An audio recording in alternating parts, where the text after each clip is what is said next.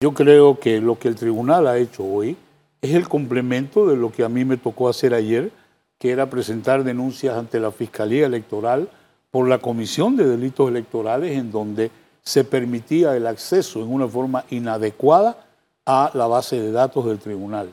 Lo mismo presenté ayer ante el Ministerio Público por haber delitos ahí relacionados con el Código Penal. Que hoy el tribunal lo haga es el mejor complemento. Ambos queremos una investigación.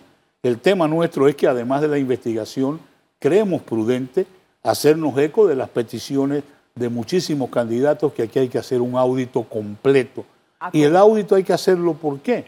Porque ya el tribunal estableció que hay 1019 firmas que son eh, objetadas, que han sido eliminadas, eh, hasta cierto punto eh, un, un, criterio un poco equivocado, porque primero sancionas con la eliminación de la firma, luego vas a presentar los cargos penales contra los que están involucrados. O sea, es un principio un poco raro desde el punto de vista legal, pero es bienvenido el hecho de que esto se investigue. ¿Y se investigue por qué?